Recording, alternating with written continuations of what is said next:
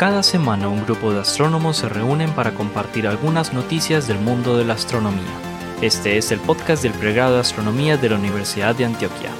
Estamos desde el observatorio, el podcast del universo.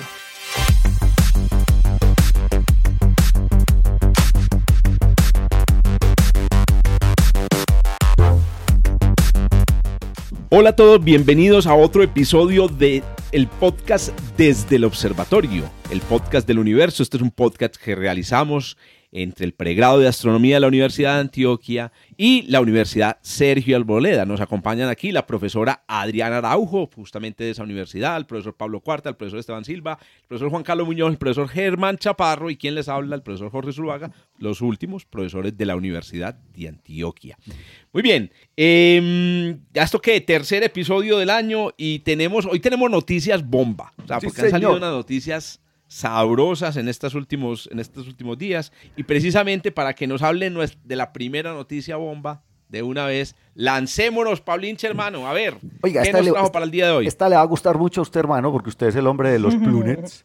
Pero este, es, este es, una, es una idea al revés. Yo ahora estaba pensando en esto, Jorge, y es que justamente la detección de exolunas, pues nos tiene a todos revoloteando, esperando a que el James Webb se parquee bien parqueadito para poder empezar a buscar objetos de estos débiles y pequeños alrededor de exoplanetas. Pues resulta que esta semana, no, realmente la semana anterior, en Nature Astronomy, se publicó un nuevo paper sobre el segundo, o más bien la segunda candidata a exoluna. Este es un objeto que se detectó de acuerdo con lo que están publicando estos astrónomos de la Universidad de Columbia.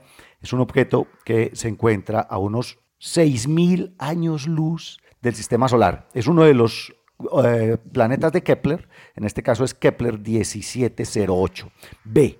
Resulta que eh, hace un par de años, por allá en 2008, el equipo de astrónomos liderado por David Kipping de la Universidad de Columbia anunciaron la primera candidata a exoluna, en este caso también orbitando un gigante gaseoso de los descubiertos por Kepler, que era Kepler 1625. Alrededor de Kepler 1625b encontraron una pequeña señal, digamos una anomalía en la curva de luz, que les dio a entender que se podía tratar de una exoluna del tamaño de Neptuno. Ojo pues, porque es que Kepler 1625 es un animal de planeta que no es mucho más grande que Júpiter, pero sí mucho más masivo. De hecho, está ahí, por ahí en el límite entre planeta y enana marrón. Tiene unas 12 masas de Júpiter. Entonces, esto es un, lo que se llama un mega joviano. y digamos que hubo mucho debate y obviamente ellos hicieron la propuesta, pero la cosa se quedó ahí porque no habían muchos más datos que analizar, era como complicada la cosa. Entonces ese fue el primer candidato, eh, Kepler 1625b, pero ahora en Kepler 1708b acaban de encontrar también una señal muy, muy, eh, digamos, prometedora de que lo que están viendo en realidad es una exoluna. Resulta que estos se quedaron con las ganas, dijeron, no, pues ¿cómo así? ¿Cómo no vamos a ser capaces de encontrar exolunas alrededor de planetas gigantes? Pero ojo, deben ser planetas gigantes de periodo más o menos, digamos, larguito. Recordemos que el, Júpiter de nosotros tiene un periodo como de 11 años alrededor del Sol. Estos que eligieron estos astrónomos de la Universidad de, Columbia son Júpiters, eh, planetas jovianos, que tienen periodos del orden de los 400 días alrededor de su estrella, de tal manera que estén en distancias más o menos entre 1.5 y 2 unidades astronómicas. Esa es la idea. Resulta que se fueron, hicieron, digamos, un sondeo en todos los datos de planetas con tránsito, de estos gigantes que han encontrado alrededor de estrellas, especialmente en los datos de Kepler, pues que son los más abundantes, y encontraron unos 70 se llaman gigantes de periodo largo, porque estamos acostumbrados a ver, digamos, Júpiter calientes, eh, planetas gigantes de periodo muy corto, de menos de 10 días, pegados a su estrella, que no son, digamos, no es tan factible encontrar lunas ahí, porque efectivamente la interacción gravitacional con la estrella y todo esto termina sacándolas y convirtiéndolas en las plunets de Jorge y de Mario Sucerquia. Y entonces, estos están escogiendo gigantes de periodos del orden de un par de cientos de días. Pues sacaron 70 eh, curvas de luz, digamos 70 Júpiters eh, con periodos de este tipo, y alrededor de uno de los 70 encontraron estas, digamos, anomalías, pequeñísimas anomalías, en, la, en, su periodo de tránsito. La idea, pero ni siquiera fue por timing, sino porque en la curva de luz encuentran esa muesquita famosa de que hay otra cosita ahí atravesándose enfrente a la estrella. Pues ahí está, Kepler 1708b como les dije, es un planeta joviano, tiene unas cuatro masas de Júpiter y orbita su estrella en cada 737 días. Está a 1.6 unidades astronómicas de distancia de su estrella, que es una estrella de tipo solar, como les decía, está a unos 6.000 años luz. Y lo que encontraron David Kipping y sus astrónomos observando las curvas de luz primero de Kepler y después ayudándose también con datos del telescopio espacial Hubble es que no pudieron anular esta pequeña, digamos, muesquita de la curva de luz. Ellos, Pauliche, ¿y de qué tamaño es la luna, Exacto. La, el candidato de luna descubierto? Pues pon atención, esta exoluna tiene 2.6 radios terrestres y debe tener al menos unas 30 masas terrestres. Es un Neptuno. Es un Neptuno. Resulta que lo que ellos están encontrando son planetas. Y el planeta, perdóname, Paulina, ¿y el planeta de qué tamaño? El planeta es, más o menos el tamaño de Júpiter, pero es un poco más masivo. Tiene unos, unos, unos unas 4.6 masas de Júpiter. Eh, pero este es un Neptuno. Entonces, lo que están encontrando, o más bien, lo que parece ser este candidato es, es un planeta como Júpiter con una luna del tamaño de Neptuno orbitando a su alrededor. Entonces, realmente eso es un planeta binario, hermano. Es, entonces, ya no es una plunet, no es un planeta que se convierte en luna, sino una, digamos, más bien una luna que se convierte en planeta, sino un planeta que se convierte en luna. Pues esta gente descartó todos los posibles errores estadísticos, instrumentales, y tienen una señal de 5 sigma, que es una cosa importante, eh, el, porcentaje, digamos, de, falso positivo que calcularon estadísticamente es de menos del 1%. Esta luna puede orbitar, eh, el periodo orbital de esta luna es del orden de 4.6 días alrededor del planeta gigante y se encuentra como unos 700 eh, mil kilómetros de, distancia pues de, del planeta. Ahí, ahí está, pero además están emocionadísimos porque lo interesante, digamos, del, del, paper que aparece en Nature es que, como te dije, hicieron, este era un paper para descartar exolunas. Ni que están, o sea, no las, la, idea era, venga, vamos a descartar todas las cosas raras que encontremos entre los datos y, y darle explicaciones a esto de, de todos los tipos para descartar la posibilidad de que esto sea la señal de una exoluna. Y este no fueron capaces de descartarlo. Esa es, digamos, la, la noticia interesante. Eh, bueno, se viene, la, pelea. Con, la masa, ahí con el periodo que estabas mencionando de la Luna alrededor del planeta, se puede estimar la masa del planeta. Sí, Esa masa que se estima con el periodo de la Luna es consistente con la que ya se había estimado antes de que se sugiriera la, la existencia de la Luna. No, pero espérate, es que esa es la cosa interesante también. Es, es que estas lunas tan grandotas son una cosa absurdamente rara. ¿Por qué? Porque es que nosotros conocemos los procesos de formación, digamos, de las lunas in situ, que es lo que sucedió aquí en el sistema solar. Pues para nosotros el mejor ejemplo son Júpiter y Saturno, que tienen sus sistemas de lunas, lunas que se forman alrededor del planeta, y la diferencia de masas es del orden de la diez milésima. Eso es un cálculo que hicieron también Jorge y, y, Mario Sucerque alguna vez, y es cuál es la masa relativa y el tamaño relativo también entre su luna, entre las lunas y un planeta este, eh, digamos que la propuesta más eh, cercana a cómo se forman este tipo de sistemas, que son muy, muy raros, pues mira, encontraron uno, digamos, entre 70, pero además, pues eh, nosotros conocemos aquí un caso que es el de Tritón y Neptuno, es que fue atrapado. Es un, es un, es un planeta atrapado por otro y lo deja en su órbita. Son, son digamos, situaciones poco comunes, pero como son las exolunas grandotas, son, digamos, en principio más fáciles de detectar. Obviamente ellos están haciendo la propuesta, pero hay que medir, por ejemplo, eh, eh, variaciones en el periodo de tránsito, timing, transit variations, que todavía no se han hecho. Esto fue solo con la curva de luz, que esa es la cosa maravillosa, pero además están que se hacen agua a la boca con el nuevo telescopio espacial, porque apenas, claro, apenas esté parqueado ahí mismo lo van a apuntar porque es que tiene la problema, El mm. problema de estos sistemas, muchachos y, los oyentes, es que el periodo orbital es muy grande, así que los tránsitos son muy poco frecuentes. Claro. Inclusive viendo el paper, Pablo, y me corregís, eh, eh, solamente, aquí lo estoy mostrando a los muchachos en pantalla, solamente tenemos dos tránsitos. Eso le disminuye pues como eh, peso estadístico porque ya me imagino las peleas en la comunidad diciendo que eh, pudo ser un, glitch estadístico en, uno de los tránsitos, aunque uno ve en la señal que la señal de la, de la exoluna pues está muy clara en el ingreso. ¿cierto? Y en el fondo del, del, tránsito, de, de, uno de los tránsitos. El segundo me parece un poco más, menos, menos fuerte. Pero está en el egreso también la cuñita. Sí, está aquí una pequeña anomalía en el egreso. Ahora, hay otra cosa, y aquí ya les prometo el primer paper del episodio. y, es que normalmente los datos de, de, mm, tránsito, eh, eh, pueden falsearse con un anillo. Ahora bien, ¿qué sucede? ¿Un anillo alrededor de quién? Un anillo alrededor de la luna. Y este es un, otro concepto que nos inventamos en un paper que acaban de publicarnos que se llama el concepto de chronomoons. Bueno, que ya, había, ya Mario se acerca en otro episodio. O sea que esta, esta luna podría no ser tan grande, sino ser una luna normal con, un anillo a su alrededor. Pero, pero es que las medidas de velocidad radial sí le dan más a grandota. Por supuesto. Le están esa, dando... es la, única parte como que eh, eh, se compensa.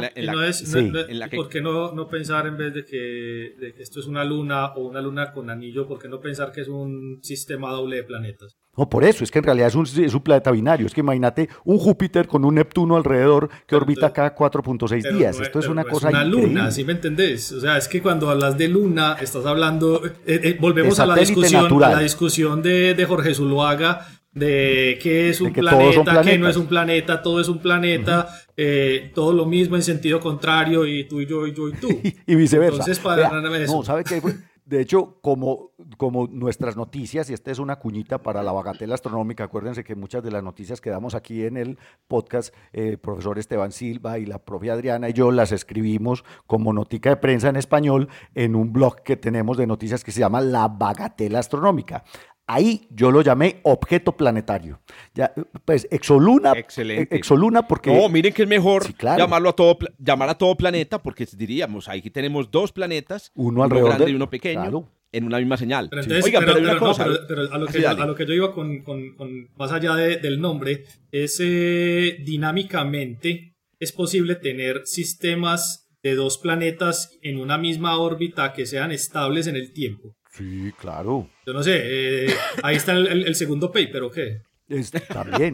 Es que Jorge ya lo hizo con, perfecto. Jorge y Mario ya lo hicieron con las Plunets. Ahí, ahí están, digamos que las Plunets, el, el, paper de Plunets lo que hace es analizar la estabilidad orbital de este tipo de parejas de Pero en realidad no, es, no se ha hecho, Pablo, o bueno, realmente sí debe existir porque el, desde la primera, el primer candidato de Luna ya debió haber salido el paper que propone Esteban, pero si no ha salido hay que hacerlo. Hacer un estudio de la dinámica de, planetas dobles, como este tipo de planetas dobles.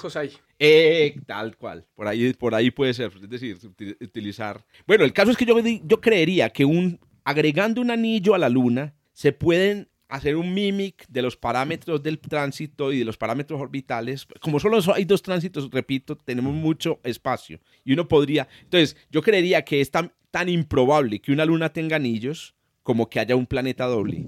Porque es que el gran problema aquí, Esteban, y, y todos, es que capturar un planeta y que el planeta quede atrapado en una órbita circular estable es lo que es muy difícil. En, las, en el caso de las lunas... Es, poco probable, pero, eh, pero digamos que vayamos a la navaja de Ockham. Es, Exacto. La navaja de Ockham, esa es la, es la explicación. Es la explicación más sencilla. Sí, menos compleja. Ahora, hay que esperar nuevos tránsitos, o sea, ya están todos pegados observando Kepler 1708b, esperando el nuevo telescopio espacial para que apunte para allá y ahí, vamos yendo. Lo que pasa es que tiene 737 días de periodo y estos datos son de 2018-2019. Faltan los últimos tránsitos, seguramente ahí van a seguir trabajando. 337 este días de, de, de, tránsito, eso implica una separación entre los objetos de cuánto a esa distancia no, no, de periodo. El, el, planeta está a 1.6 unidades astronómicas de la estrella. No, no, no, pero entre ellos. Ah, no, entre ellos están a, a 400 mil kilómetros. Está a una, ah, no, sí, está a una distancia más o menos como en la Tierra, pero orbita, espérate, no, no era eso, eran yo tengo el dato aquí, un segundito. Eran, un, eran como 12, no, 12 radios planetarios. Son como 40 mil kilómetros más bien y orbita cada 4.6 días. Aquí, 4.6 días es el, es el, periodo. Eso es otra cosa muy jodida. planeta, exacto. Lo tiene Dos planetas, un planetas binarios a una distancia tan, tan corta. Tan pequeño. Pero ahí está. pero, pero, pero, no, pero entonces, eh, y te hago otra pregunta. O sea, ¿qué anillo sobrevive a esa distancia entre esos dos objetos? Exactamente. Ah. Ese fue el, estudio que hicimos en el último paper y sobreviven. Es decir, es posible tener un anillo a una distancia, porque es que, eh, es decir, es una distancia muy corta para, una, para, dos planetas, para un planeta binario, pero, no es, pero es una distancia muy grande para una pequeña luna. Una pequeña luna con, anillo. Obviamente, estamos hablando de pequeña del tamaño de Neptuno. es que no es pequeña. no, no, no. No, no, porque mira, lo que, lo que tú tienes, en la señal en el tránsito es la de un objeto grande. Sí. Pero unos anillos un, una, un disco alrededor de una, de una luna puede, puede eh, imitar el, un objeto grande. Esa es una de las maneras como se están buscando anillos, buscando planetas que sean muy grandes, pero con una masa chiquita. Eso es que lo que dice Jorge no es, no es ponerle anillos a este planeta grande, sino es reemplazar el planeta, la luna grande, por una luna pequeña con anillos. Pero ahí está, hay que, hacer, hay que hacerlo, hay que hacer la simulación, Jorge, y escribir el paper. Pero muy pues. chévere, ya tenemos dos, dos candidatos de Exoluna. Recuerden que estamos en, en, el borde de, la, una revolución, de otra revolución, que es la revolución del descubrimiento de las Exolunas, como lo estuvimos en los 90, en los 2000 con el descubrimiento del exoplaneta. Excelente. Primera noticia bomba de la semana, eh, del, del, del episodio.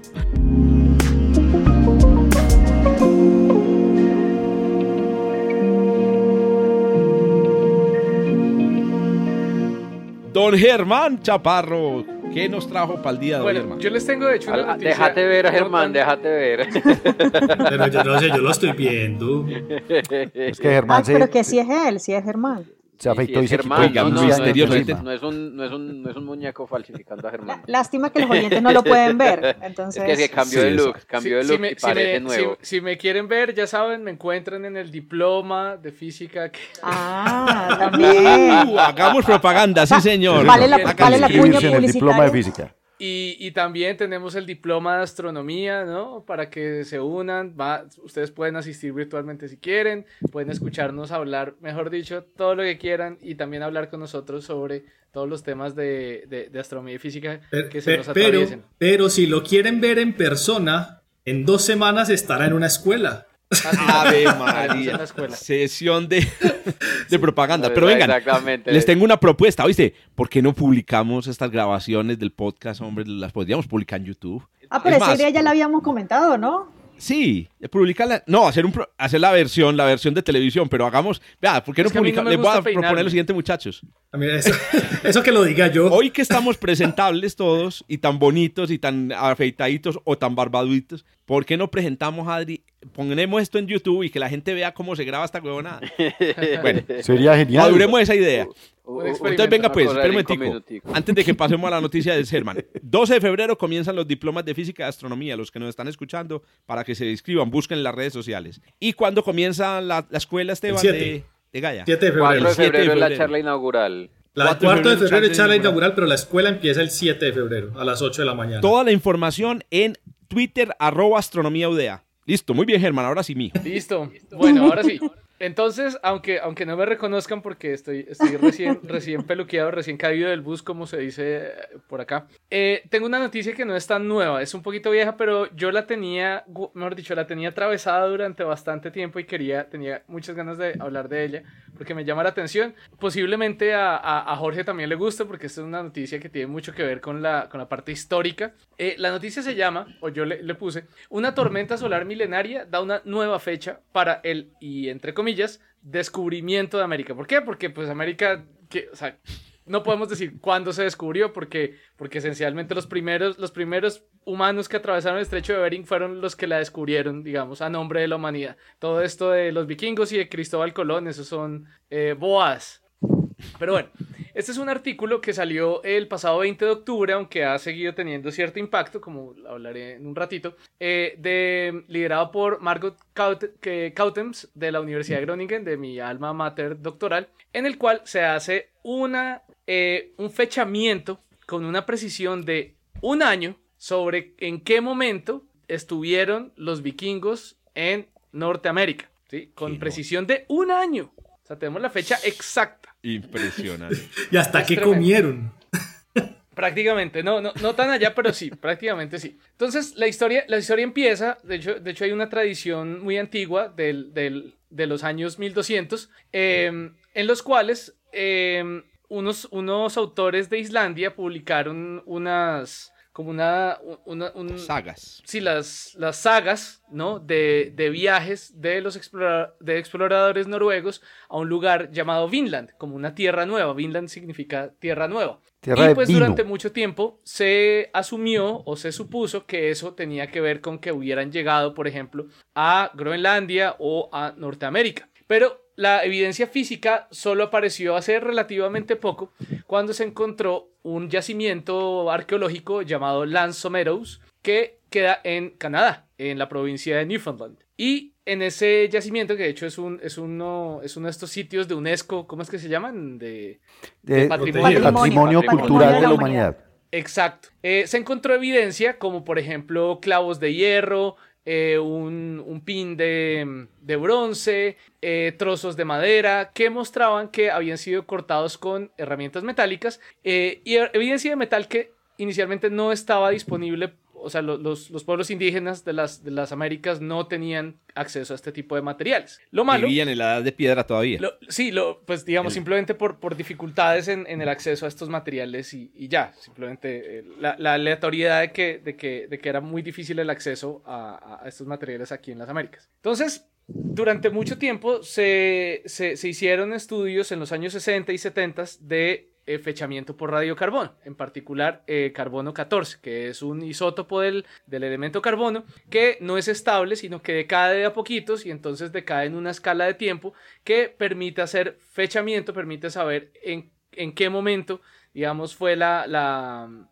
la que, eh, por ejemplo, un pedazo de madera, en qué momento fue cortada esa madera, es posible conocer eso. El problema es que los errores la incertidumbre es bastante grande. Entonces, estos estudios daban que posiblemente estaba entre el año 900 y el año por allá como 1100 o algo así. Un error de 200 años. De 200 años. Claro, y como las sagas islandesas fueron escritas mucho tiempo después, 200 o, o 100 años después, pues era muy difícil confiar en eso. Pero entonces lo que se hizo fue que se revisitaron estos pedazos de, madera que habían sido cortados para, para construir, em, ¿cómo se llama eso? Albergues, eh, casitas donde se Chozas. Allá. Las chozas vikingas. Em, se, han, se, utilizaron recientemente eh, en, para estudiarlas con una técnica llamada espectrometría.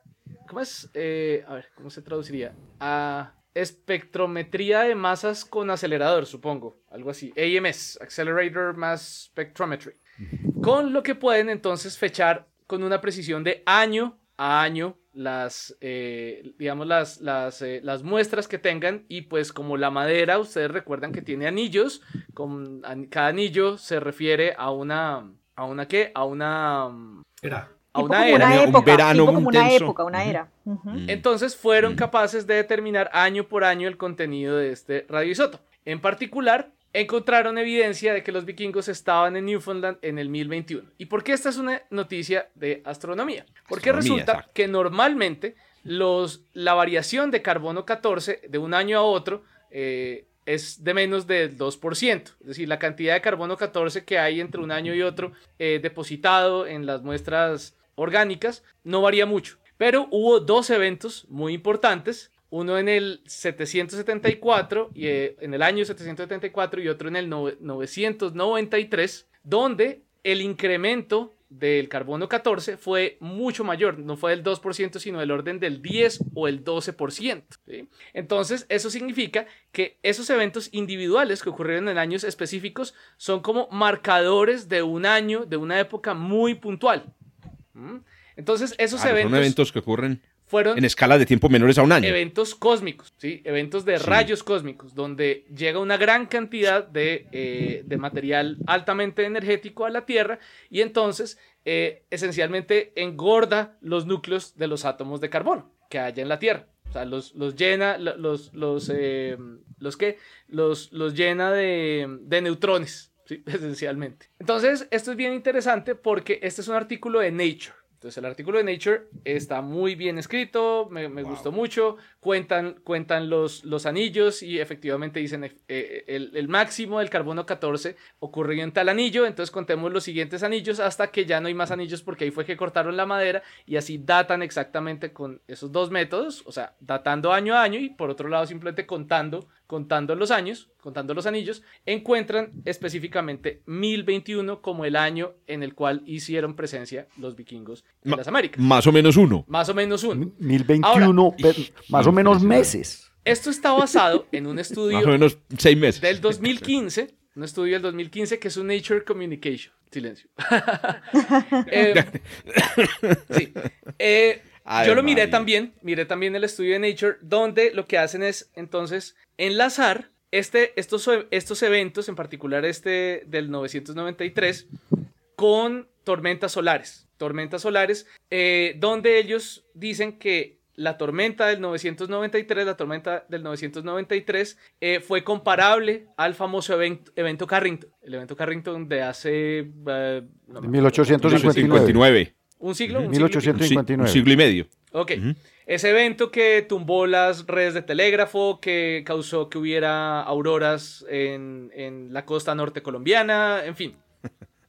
Entonces, eh, lo que hacen es, es con el pico de carbono 14, lo que hacen es hacer correlaciones entre ese pico y picos en, en del berilio 10 y del cloro 36, me parece, sí, cloro 36 en muestras de hielo antártico para efectivamente fechar esa fecha, perdón la, redundancia, del 993 como el momento en el cual hubo ese evento similar al evento Carrington y lo que hacen es calcular lo que llaman fluencia de protones, que es la tasa de protones que llegó, eh, que llegó en esa época para formar esos isótopos en particular.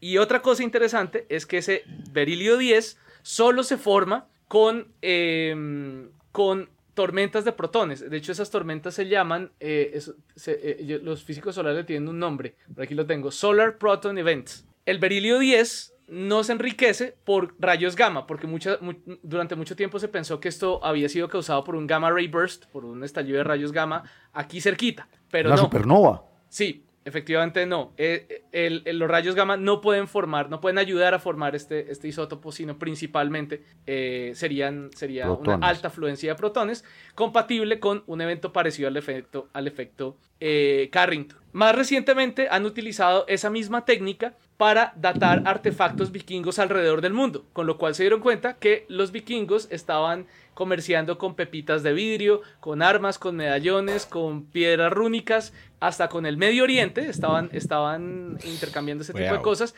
desde el año precisamente 775, que fue el primero de estos eventos, de estos dos eventos que, que, se encontró usando, una usando la técnica muy parecida, pero como no es contando anillos, entonces el error es llama alrededor de los 10 años, pero igual es, es muy bueno. Este sí, este sí es un artículo muy reciente de Philipsen, eh, de Nature también. Entonces eso como para, para, para justificar que no está tan vieja mi, mi noticia.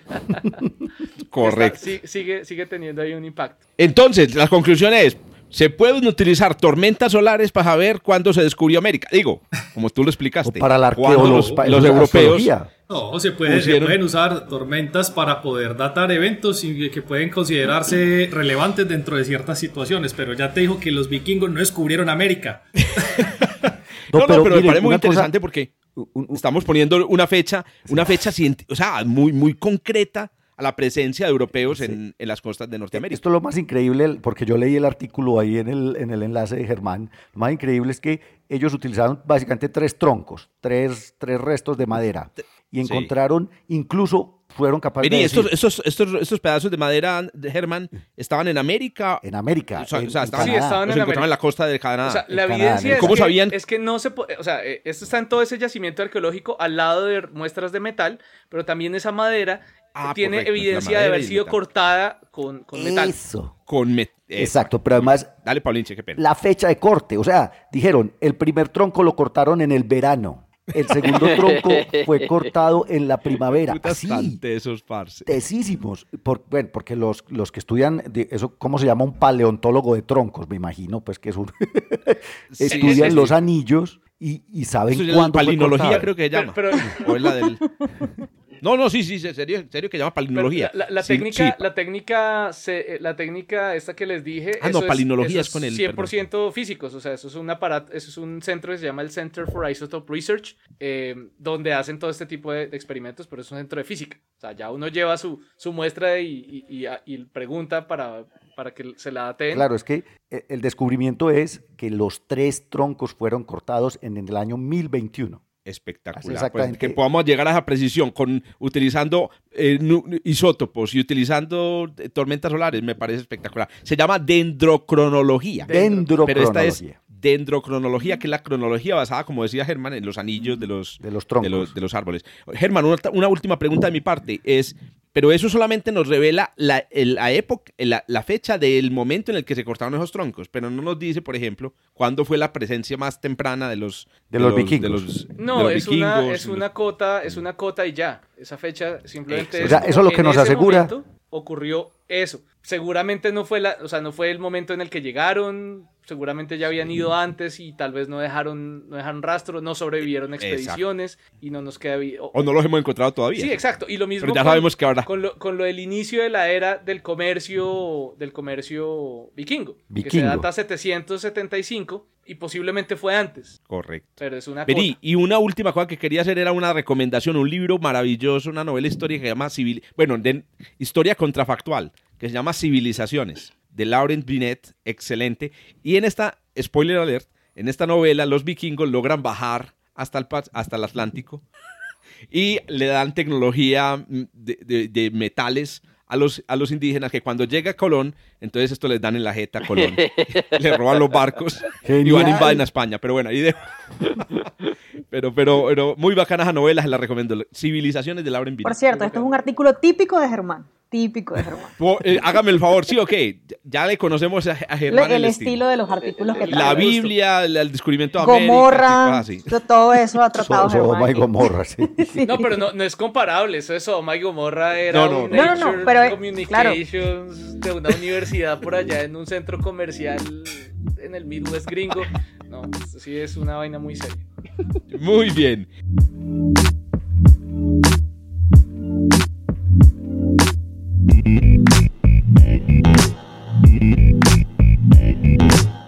Don Juan Carlos Muñoz, hermanos, le llegó la hora de la energía oscura. Les, tengo, les tengo, una noticia eh, eh, cortica pero sustanciosa. Cortica pero muy sustanciosa. Y son noticias desde el, desde el eh, Dark Energy Survey Instrument, que es un survey que, que se ha venido en el que se ha venido trabajando eh, eh, eh, desde más o menos 2015, pues realmente está en planeación desde hace mucho más que eso, pero en el que se ha venido trabajando desde el 2015 y, que va, y que ya está empezando, de hecho, a, proveer información, batiendo récords de entrada. Entonces la, la, la idea es la siguiente, ¿cómo se da uno cuenta o cómo mide uno la, abundancia de materia oscura en el universo. La abundancia de materia oscura se mide pues a través de la dinámica de las galaxias. Realmente la materia oscura tiene un efecto local, si uno quiere pensarlo así cuando está hablando de la estructura del universo, porque básicamente, básicamente funciona aquí en escalas vecinas,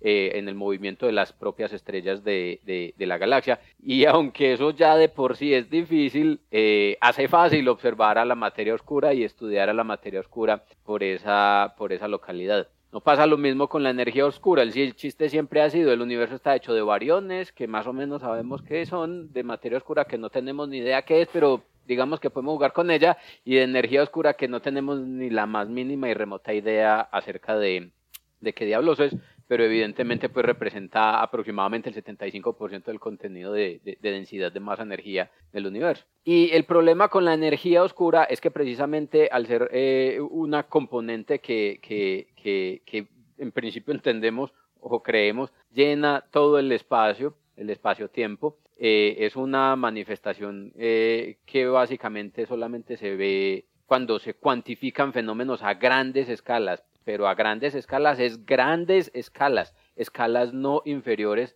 a los centenares de megaparsecs eh, eh, en, el universo. Uno de los, de los mecanismos o uno de los fenómenos más importantes por medio de los cuales se estudia la presencia de la, de la energía oscura se puede medir en las oscilaciones, eh, en la radiación cósmica de fondo, pero hay otra forma y es precisamente la de estudiar las oscilaciones acústicas de variones en el universo temprano. Las oscilaciones acústicas de variones en, en el universo tardío, perdón, las oscilaciones acústicas de variones es como si cuando cada galaxia se estuviera formando hubiera eructado. Así como cuando un niño chiquito se está, forma, está chiquitico y eructa, y ese eructo se propaga como una onda de sonido.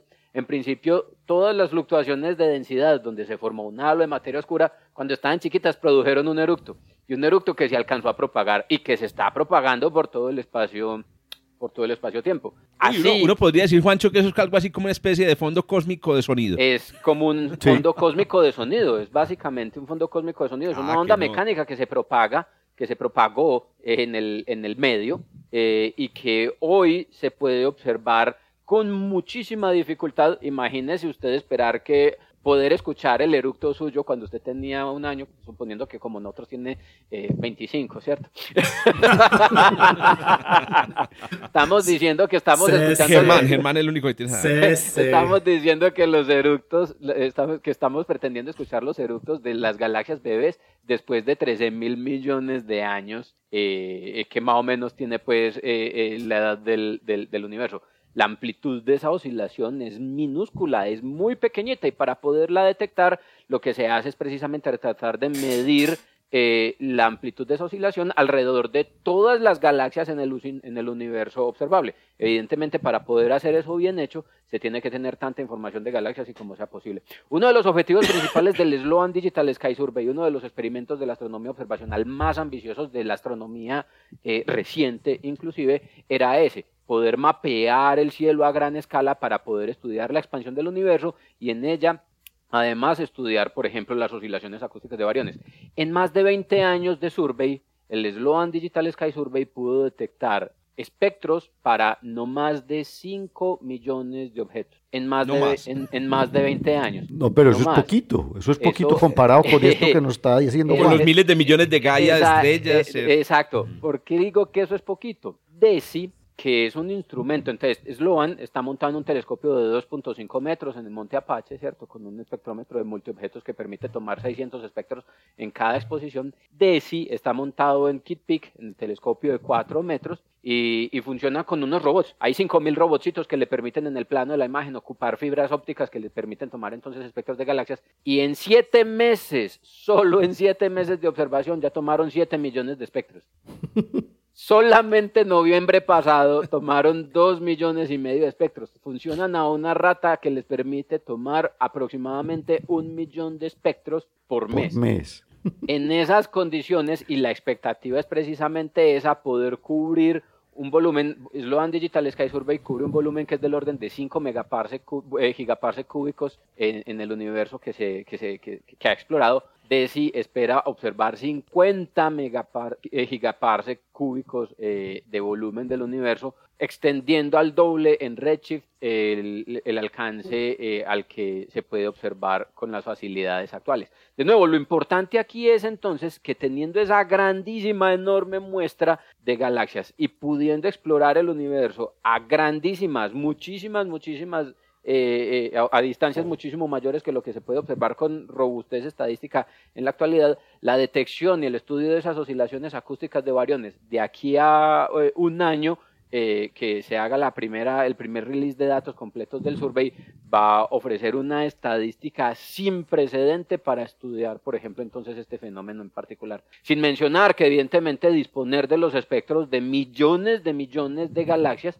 nos va a permitir estudiar no solo las oscilaciones acústicas de variones, sino la estructura a gran escala, mirar cuáles son las características de la red cósmica, mirar la eficiencia con la que se forman los cúmulos y los supercúmulos de galaxias como una función del tiempo, como una función del redshift, porque el asunto es que con los, los surveys actuales estamos explorando el universo vecino y no podemos ver, ver bien con, con, buena, buena estadística eh, cómo cambian las cosas en el tiempo.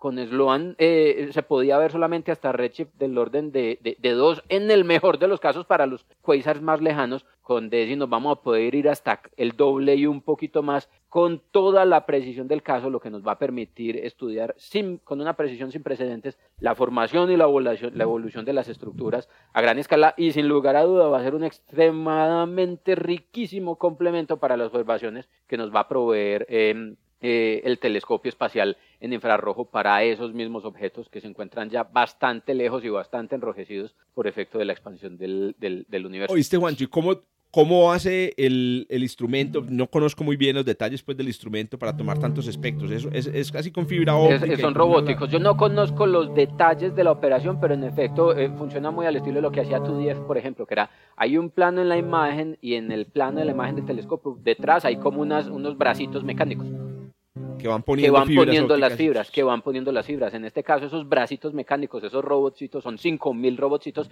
que le permiten al robot ubicar la fibra con una precisión de 10 micras. Un cabello tiene un diámetro de 30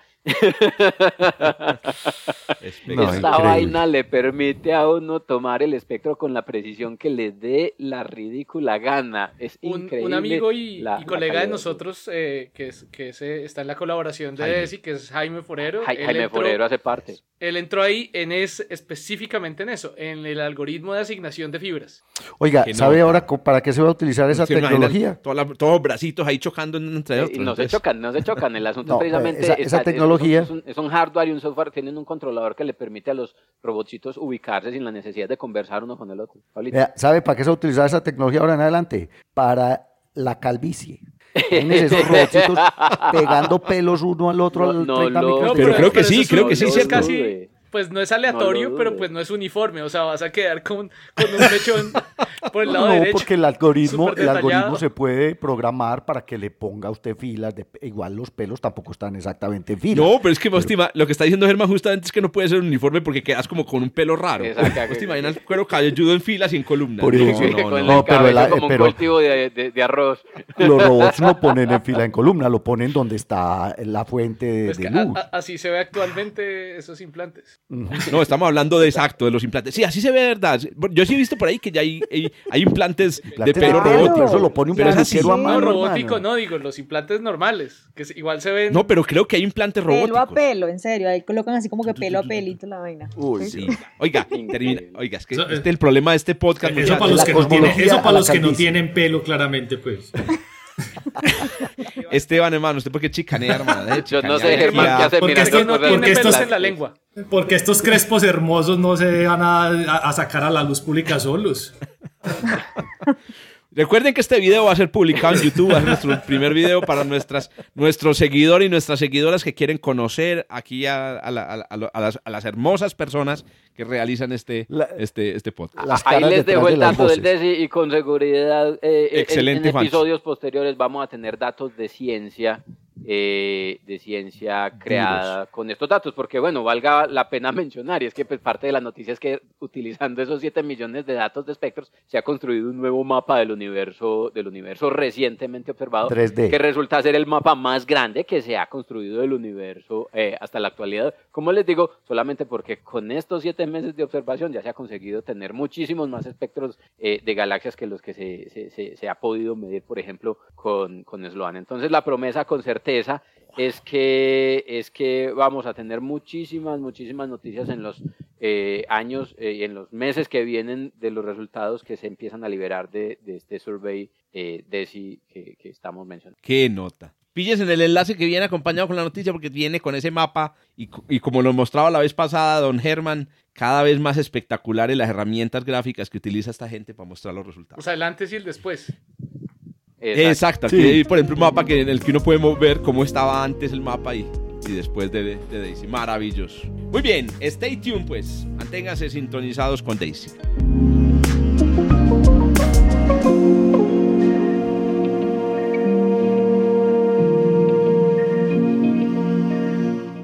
Bien, les traigo mi noticia. Mi noticia, casualmente, esto es pura casualidad, porque Pablo me ganó con la noticia del, del, de la Exolunas no me que no, Pablo.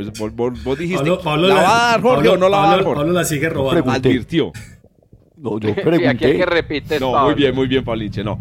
El caso es que me, eh, hace ocho días les, les, había traído la noticia, si ustedes recuerdan, de el hecho de que un análisis, un reanálisis del, del ADLH 8401 pues reveló pues que definitivamente las supuestas huellas de vida extraterrestre que habían en el, en el, en el meteorito pues no son y definitivamente lo que había era un proceso inorgánico que produjo esas huellitas que, que, fueron tan, tan cacareadas en los años 90. Pero hoy les traigo la noticia contra. Y es que acaban de descubrir, señoras y señores, una biofirma sólida en Marte. Y esta no vino acompañada de, mm, eh, de, rueda de prensa espectacular y de expectativas. Incluso estamos un poco ofendidos en el mundo de la, de la astrobiología porque, por ejemplo, eh, el, el, el, el fosfano en, en, Venus tuvo mucho descubrimiento mediático y resultó ser un problema de eh, un polinomio. No, pues están, aprendiendo de, están aprendiendo, por Dios. Pues. Está raro, porque hubo, y hubo otras unos años que se encontraron un, ¿cómo era?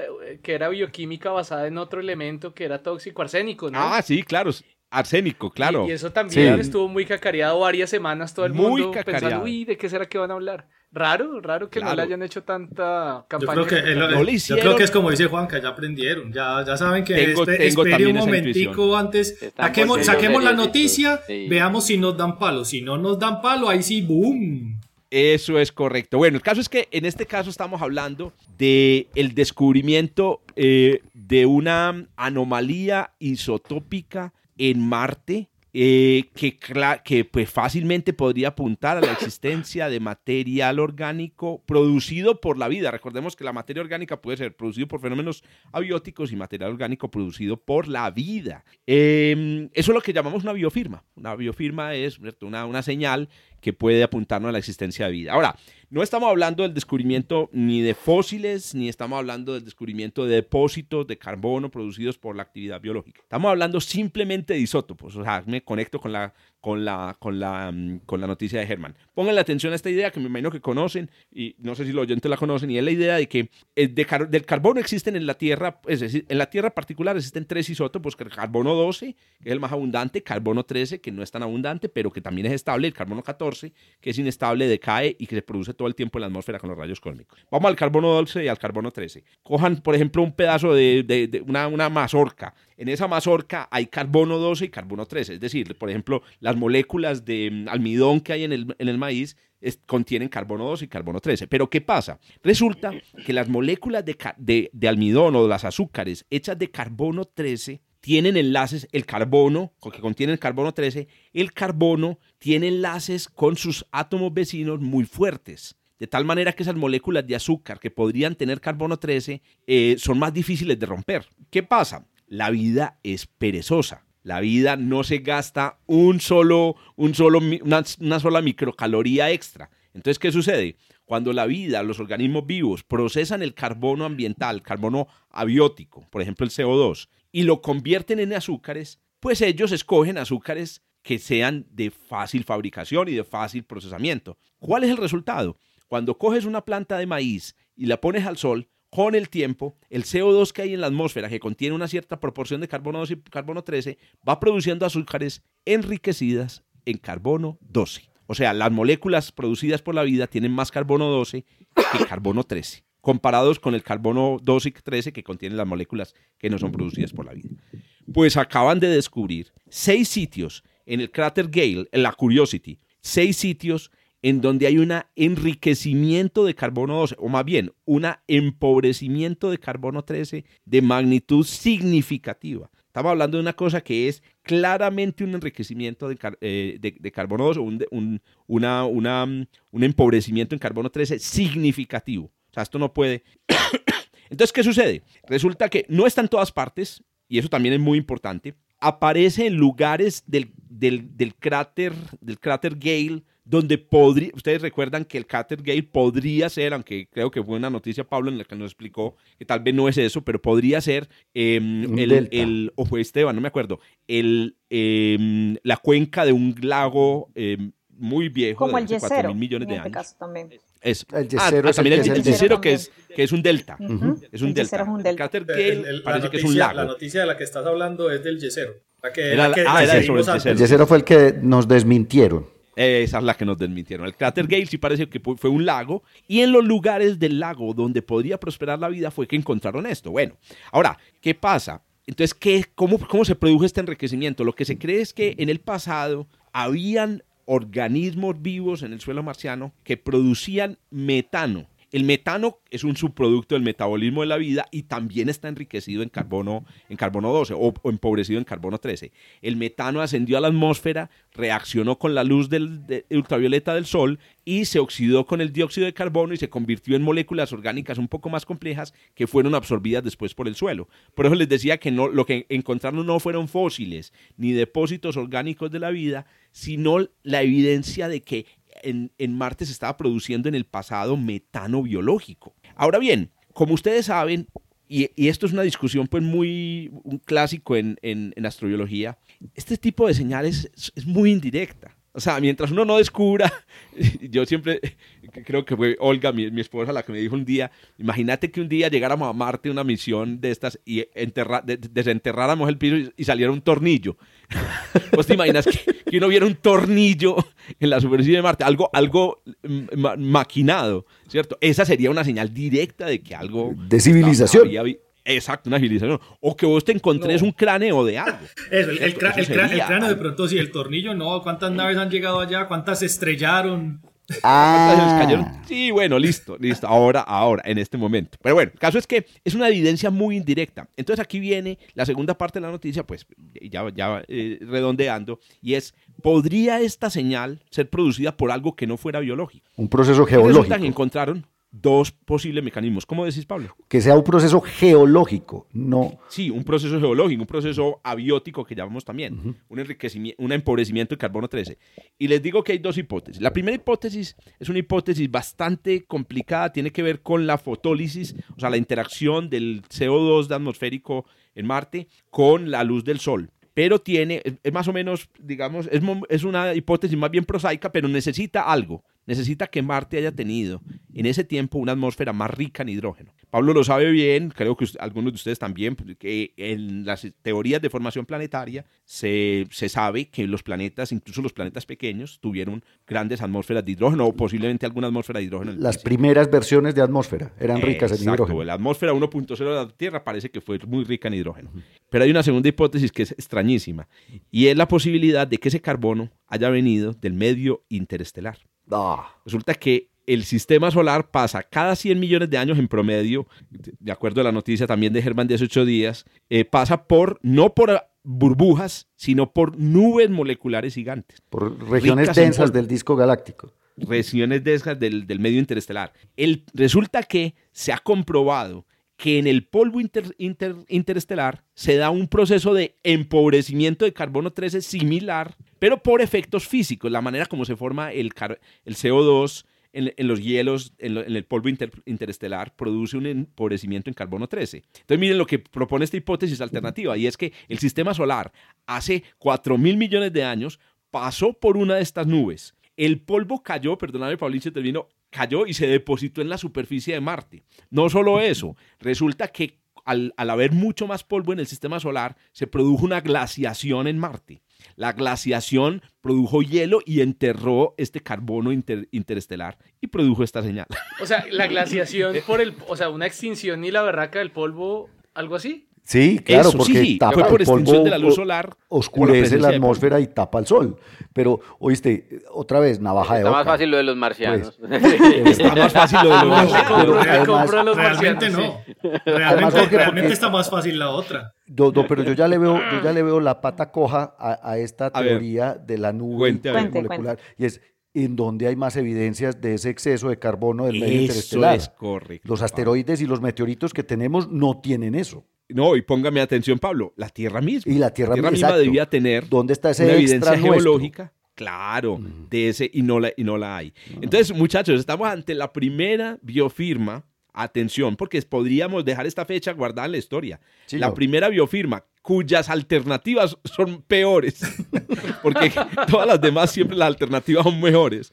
La, la, primera biofirma, la primera evidencia directa de la posible emisión. Ahora, hay una manera de resolver el problemita, podría haber una manera, y es si el día de mañana mandamos un rover a un lugar donde se esté produciendo mucho metano porque es que ustedes saben que en Marte hay una anomalía de metano, o sea, parece que Marte produce metano. Eh, eso, es, es, una anomalía que varía con las estaciones, ¿no? Es estacional. Sí, es estacional, además inclusive que son muy sospechosos, y eso también lleva a, pensar que puede ser biológico. El problema es que no hay suficiente metano en el aire de Marte para poder hacer un análisis isotópico, que estos análisis se hacen con láser. Pero si un día un rover se acerca a un lugar donde haya una emisión más, más o menos significativa y se mide el contenido isotópico de carbono, ahí podríamos decir que ese metano es, es metano, es metano biológico. Eh, biológico. Yo apruebo y bueno, si lo hay hoy, lo hubo en el pasado. Apro aprobada. Aprobada esa misión, sí. esa es. 3 mil millones de dólares, perfecto, ya. A ver, a ver, dicho antes, eso, lo, eso, también, eso lo sacamos ahorita. Muy bien, muchachos. Vea, ya se abudinearon 70 mil. Desde ahí en adelante empezamos a meter ahí. Muy bien, muchachos. Ahí está. Esa fue la noticia, pues. Y esa, yo digo, esa es una de las noticias bombas del día de hoy.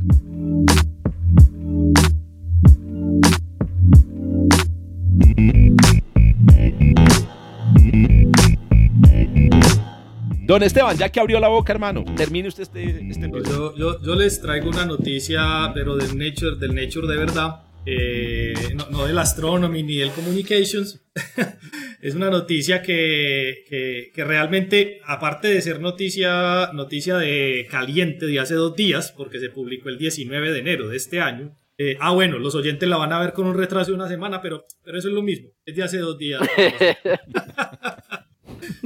La noticia es todo lo contrario a lo que estábamos esperando eh, observar. Desde el punto de vista de un agujero negro, se ha observado por primera vez. Los agujeros negros, nosotros tenemos la concepción de malo. Agujero negro malo. Eso, eso, eh, eso, eso, traga masa, eso traga estrellas. Eso, calienta medio interestelar. Eso, calienta medio interestelar. Eso se traga galaxias. Eso se traga lo que pase por delante. Imagínense que un grupo de, investigadores utilizaron eh, el telescopio espacial Hubble para estudiar una galaxia muy particular que se encuentra aproximadamente a unos 9 megaparsecs. Eh, y digo muy particular porque es una galaxia enana, esas que son eh, primordiales en muchos sentidos, de las que primero empezaron a formar el universo. Encontraron dos resultados bomba. El primer resultado es de estos que Juanca no, no, observa normalmente, y es que en las galaxias primordiales enanas, se ha observado que a partir de que ellas empiezan a cretarse en las galaxias, empiezan a formar galaxias más grandes, entonces se espera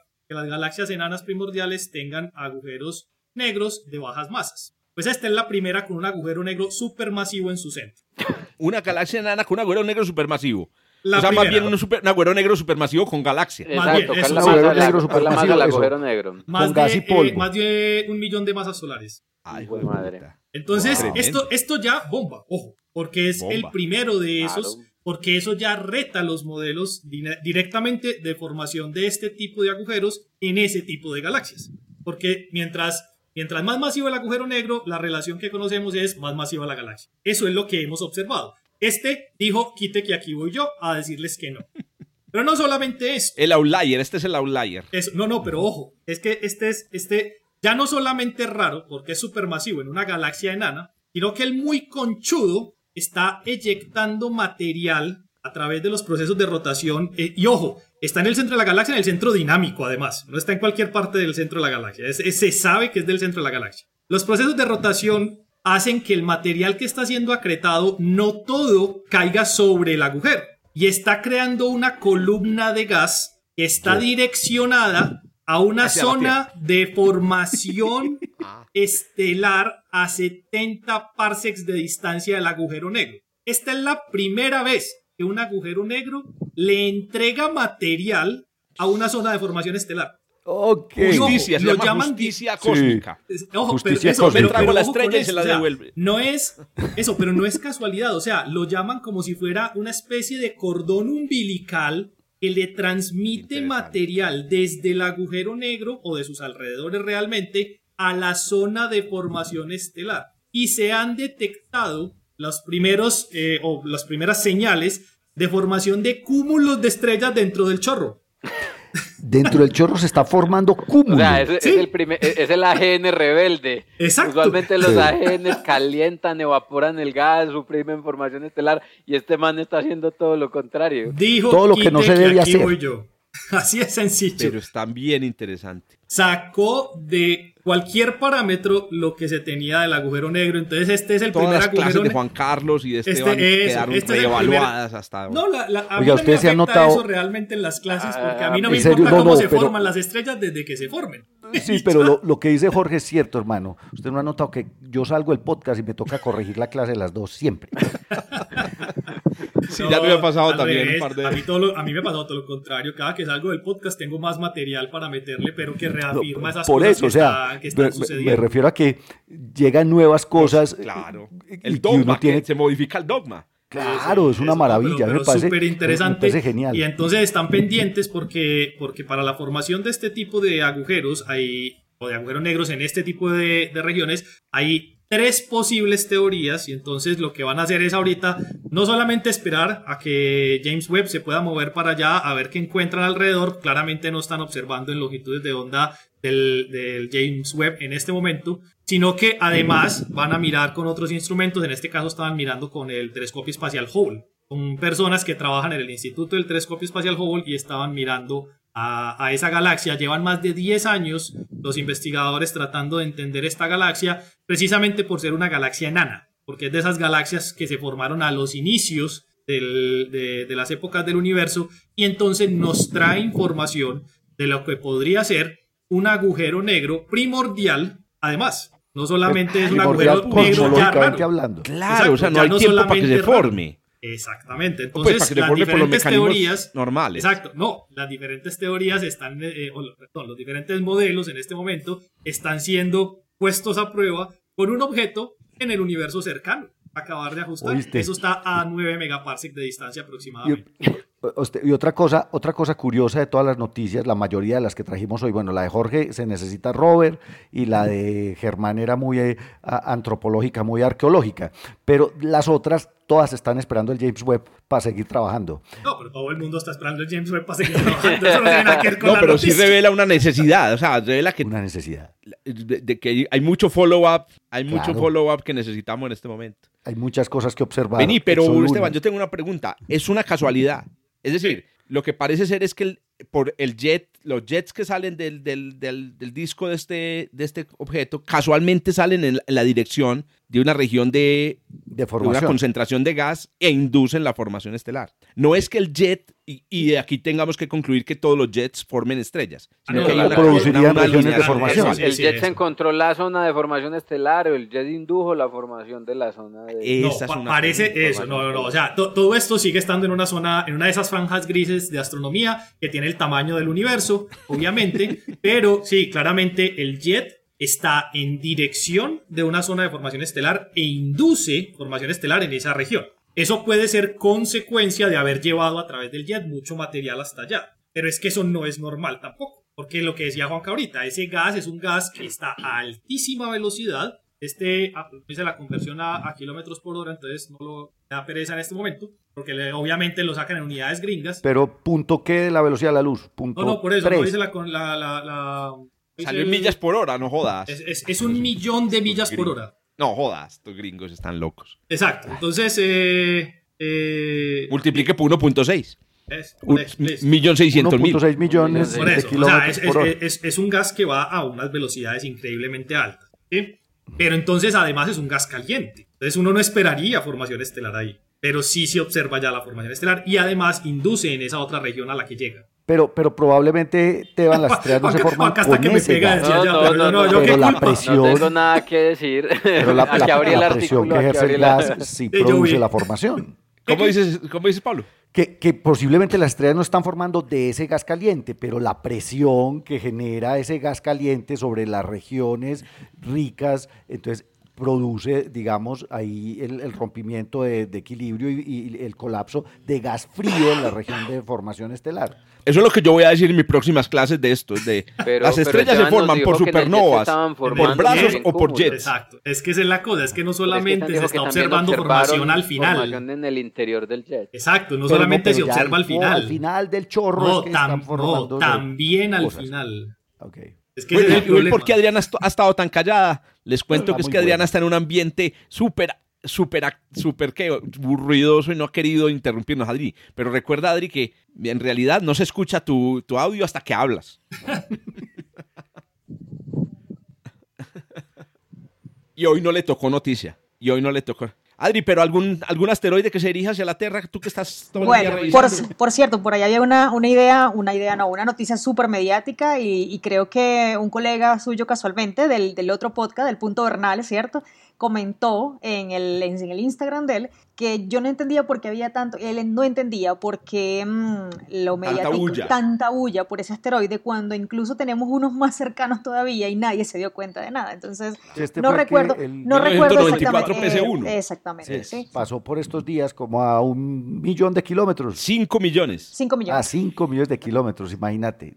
este profesor colocó una lista donde incluso habían otros más cerca, que habían pasado incluso más cercanos todavía. Entonces, pues bueno. Muy bien. Eso depende del periodista Adri no del astrónomo. Pero ahí, ahí, ahí tiene, tuvimos un pedacito de Adriana al final, que está en su oficina súper... bueno, muy bien. Ahí tienen, agujero negro formando estrellas o induciendo la formación de estrellas. Todas las noticias estuvieron hoy súper calientes. Nos vemos entonces en el próximo episodio, muchachos. Chao, chao. Chao, chao. Chao. Cuídense mucho. Hasta luego, hasta luego. Acuérdense en suscribirse. Chao, chao. Gracias por escuchar desde el observatorio. Estamos en Spotify, Apple Podcast, Google Podcast y muchas más plataformas. Realizado por Jorge Zuluaga, Esteban Silva, Pablo Cuartas, Juan Carlos Muñoz y Germán Chaparro, profesores de astronomía del Instituto de Física de la Universidad de Antioquia. Con la producción y edición de quien les habla, soy Giraldo, pregrado de astronomía de la Universidad de Antioquia.